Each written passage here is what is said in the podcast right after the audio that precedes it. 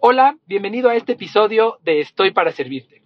Si alguna vez te has sentido frustrado porque te pones a trabajar en resolver un problema importante de tu vida o de tu trabajo y simplemente las ideas no fluyen, simplemente no llegas a las respuestas que estás buscando y ahora te sientes aún más desgastado y ahora logras menos resultados, este episodio es para ti.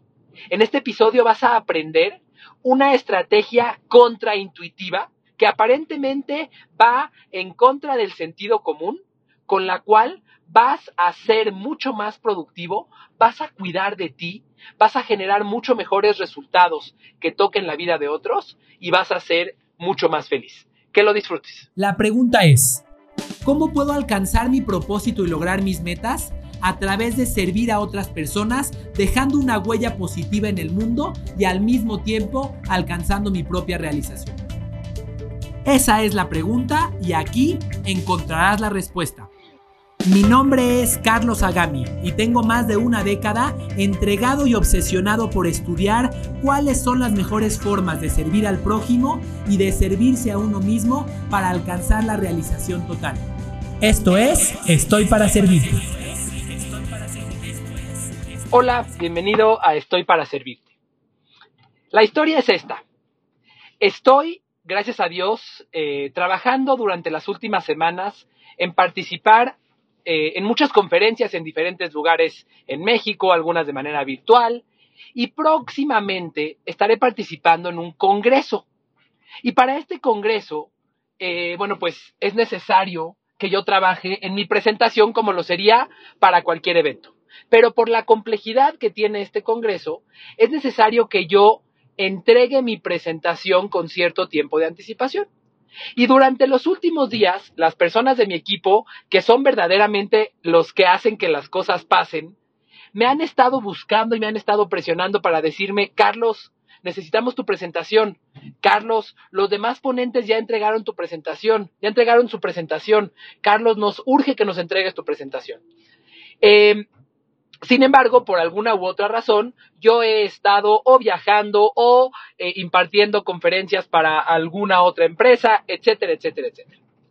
Hoy llegó el momento en el cual el deadline, la fecha final para entregar la presentación ya, ya llegó. Eh, tenemos que tener la presentación lista para el día de hoy, a más tardar para el día de mañana. Y debo de confesarte que mi presentación aún no está lista debo de confesarte que el día de hoy tuve aproximadamente una hora entre las 6 y las 7 de la tarde en la cual pude haber trabajado en mi presentación. Sin embargo, decidí salirme a correr. Sí, así como, así como lo escuchas. Tengo una presentación cuya fecha de entrega ya llegó y, y en una hora que tenía para trabajar en ella, decidí salirme a correr. Carlos, ¿por qué me cuentas de tu indisciplina o, de, qué, de qué se trata esto? Quiero platicarte cuál es la razón y cómo puedes aplicar este mismo concepto en tu vida. Me he dado cuenta que un minuto de trabajo, cuando estás verdaderamente concentrado en tu mente, tu cuerpo, tus emociones, cuando estás dedicado a una actividad, vale mucho más que una hora de trabajo cuando estás deprimido, cansado, exhausto, cuando estás abrumado por muchas cosas en tu cabeza. Estoy totalmente convencido de ello. En mi experiencia, las mejores conferencias, las mejores, las mejores cosas que he producido, las he producido el mero día de la conferencia a las 5, 6 o 7 de la mañana, eh, horas antes de que la conferencia sea impartida. Pero, ¿por qué te comparto esto? No porque quiero invitarte a que seas poco disciplinado, ni a que seas de aquellas personas que hacen la tarea al cuarto para el ratito. Te quiero invitar a que aprendas a reconocer los momentos ideales de tu mente, tu cuerpo y tus emociones para trabajar. Vivimos en un mundo que nos enseña que deberíamos de ser de piedra, que deberíamos de ser inmunes a nuestro cansancio, y que dice que aquellas personas que son más exitosas son las que trabajan incluso cuando no quieren, incluso cuando están cansadas. Eso es mentira. La realidad es que las personas más exitosas son aquellas que saben aprovechar cada momento para la actividad con la cual pueden aprovechar las circunstancias de ese momento. Son aquellas que saben sacarle jugo a cada momento con las condiciones que ese momento tiene. Hay momentos en los cuales tu estado de ánimo es un poquito más bajo. Hay momentos en los cuales tu estado físico es un poquito más bajo. Y eso está bien.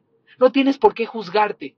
Lo que tienes que aprender a hacer es a dejar de ser un capataz contigo mismo y a convertirte mejor en un coach muy inteligente que sepa reconocer cuál es el momento ideal para cada actividad. En mi caso, déjame contarte lo que me pasó en esta ocasión específica. Me salí a correr de 6 a 7 cuando tengo que entregar esta presentación. ¿Qué crees? En esos 30 minutos que corrí, generé las 6 o 7 ideas que necesitaba para hacer una presentación extraordinaria. Pero no estuve sentado en mi escritorio trabajando en la presentación, sino que me permití mover mi cuerpo, mover mis ideas, eh, me permití hacer un cambio de mi energía y entonces mi cuerpo, mi mente, mi, mi inconsciente, me respondieron con las preguntas que yo estaba buscando resolver.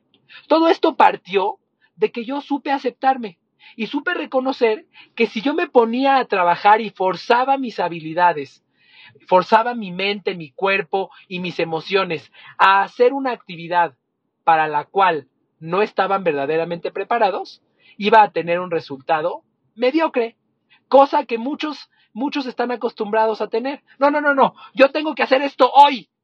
Bueno, muchas veces decidir hacer esto, hacer alguna actividad en un momento particular, cuando las condiciones no son las, las ideales, puede ser verdaderamente contraproducente y puedes, puedes arrepentirte más adelante de haber tomado esa decisión. Eh, después de hacer ejercicio me metí a bañar y mi mente seguía trabajando en este concepto. Y me imagino lo siguiente.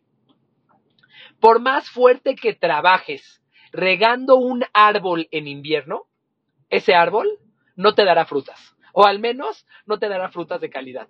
Lo mismo te invito a que reconozcas tú por más que te forces, que trates de eh, utilizar cierto momento que no es el ideal para realizar una actividad, lo más probable es que tus resultados sean marginales o mediocres.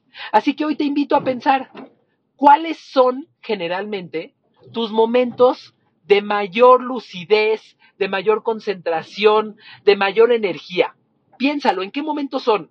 son en la mañana, son por la tarde, son antes de comer, son después de comer. Cada quien tendrá una forma de verlo y una forma de actuar de manera distinta.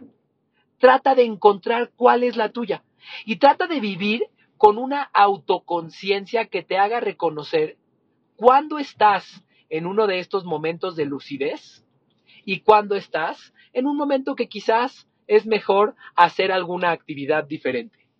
Eh, hay un gran autor James Allen, un, experto de la gestión del tiempo, escribió un libro que se llama Getting Things Done.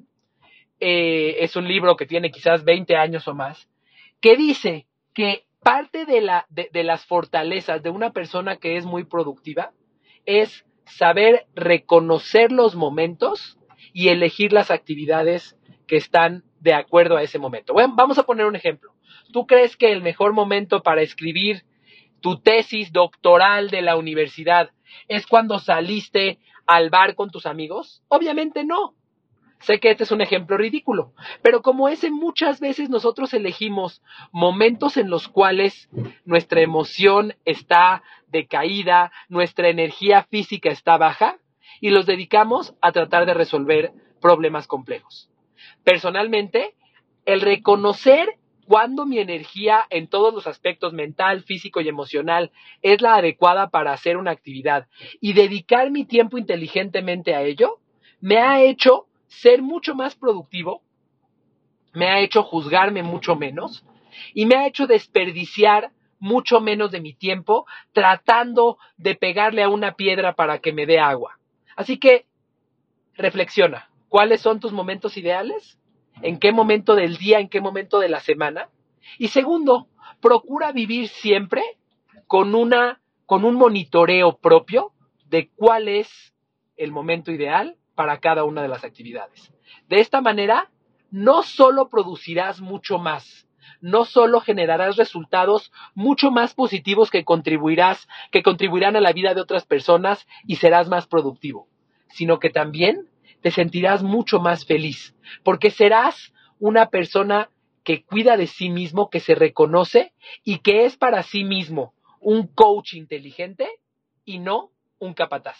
Espero que este mensaje te aporte valor y te haga sentido. Nos vemos en el próximo episodio de Estoy para Servirte.